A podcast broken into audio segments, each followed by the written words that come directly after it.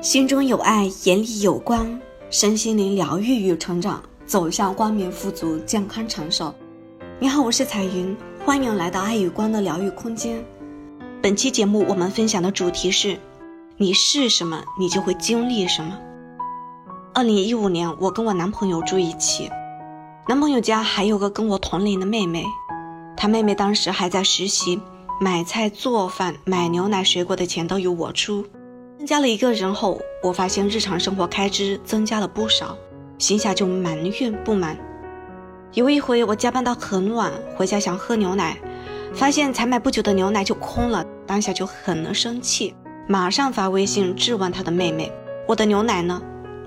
他妹妹当时在医院值夜班，第二天早上带着牛奶气冲冲的还给我。自此，他的妹妹就跟我结了怨。他自己买了酸奶，偷偷的藏到他的房间里，不让我看到。我心下就很不屑，干嘛那么小气，又不会吃你的。记得结婚之前，公婆第一次去我家带了聘金，后面再也不提黄金首饰的事了。要办婚礼了，只得我主动跟婆婆提。婆婆说，我当时跟你公公结婚时就一个戒指，什么都没有。我据理力争，当时是什么年代，现代又是什么年代？这是习俗。后来我们也为此事闹得非常不愉快，最后也只给了一点黄金，大概一百克左右吧。我跟我爸妈埋怨，我说你们当初为什么不提黄金，还要我去提？这本来是家长间就应该提的。我的爸爸却说：“哎呀，不重要，不重要。”可是对我很重要，钱非常重要。买婚房，公公本来说贷款买，每个月帮先生还贷。结果就还了第一个月，后面就不管了。我当时就跟先生抱怨过很多次，为什么你爸妈有钱却对我们那么小气？你妹妹装修房子、买家具，以及每个月的还贷都帮他们还了。你爸妈跟你妹妹的公婆收入都挺丰厚的，存款也都挺厚的，为什么买家具还要自己出钱？为什么这一点还贷都不帮我们？我们每个月领几千块钱还要还房贷，过得非常累，非常拮据，你知道吗？为什么你爸妈对子女这么精打细算呢？我爸妈就很慷慨，非常舍得为子女花钱，只是他们没钱而已。如果他们有钱，肯定都给我买房子，给我装修，给我很多很多钱了。办婚礼，公婆收了亲友的礼金，最后交给我跟先生点钱记录。点完钱，我不好意思问这钱该给我吗？于是就放在原处。最后我公婆全部都收了。事后我后悔不迭，也跟先生抱怨生气。为什么你妹妹办的酒席礼金她全拿走了，而我们的礼金你爸妈却全收了，一分都不给我们？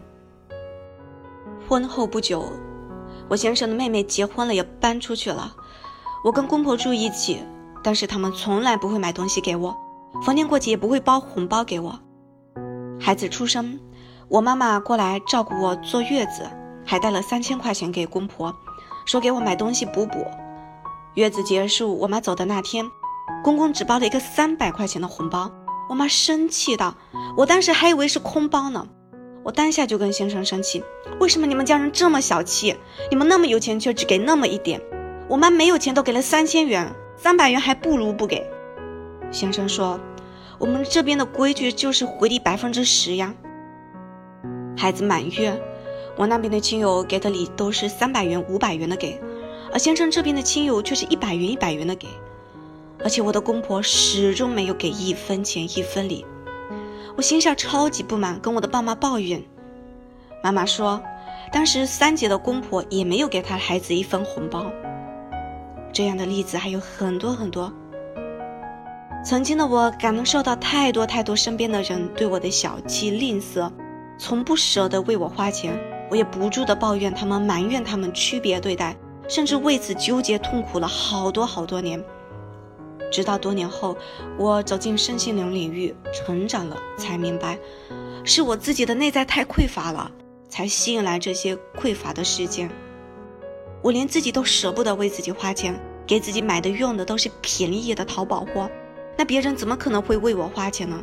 就算别人会给我一点什么东西，那也都是残次品。一次我回娘家，婆婆从冰箱里翻出许久不吃的莲子芡实。回到娘家后，我打开才发现，那莲子芡实都长虫子了。当时就愤怒的又带回来还给婆婆。我当时气愤的想，我爸妈就算再穷，也不会吃这种垃圾货。我也舍不得为他人花钱。度蜜月时跟先生去云南旅游，买了围巾等礼品带回来给婆婆跟小姑子，但也只是出于礼数限制，我不得已而买的。买的时候很不甘愿，还斤斤计算买这个礼品到底花了多少钱，能买便宜的尽量买便宜的。看吧，是我自己吝啬小气，我连自己都不舍得为自己花钱，更别说为别人花钱了。因此才显化了没有人为我花钱，没有人慷慨待我的结果。也是我在花钱时、给出钱时斤斤计较、精打细算，才显化了斤斤计较、精打细算待我的公婆、小姑子等人。自从觉知到了这一点后，我开始一点点的为自己多花钱，从舍得为自己多花钱开始，扩展到父母、孩子、爱人、亲人、公婆、亲友等等，以至到公益事业。我通过一点点的把钱多给出去，多花钱，一点点的扩张自己的财富能量。当然，现在的我已经变得相当的慷慨大方了，也非常享受钱带给我的快乐与富足。不论别人如何待我，我都极致的对自己好，对先生、对孩子好，对我的爸妈好。我给我自己、给先生、给孩子买各种好的、喜欢的、心仪的、贵的衣服、用品等，那些旧的、差的，通通被我断舍离掉。我给我的父母包大大的红包，并承诺会养我的爸妈一辈子。回娘家，我也不指望从公婆那里抠到一点点物品，而是和先生一起去买《南日报》、买当地的特产、买营养品等各种好的东西带回家。孝敬父母本来就是我的事，无关乎别人。至于我从娘家带回来的东西，我也慷慨的拿出来跟公婆一起分享。日常我也给我婆婆买新衣服，真心的买。虽然公婆有一些小钱。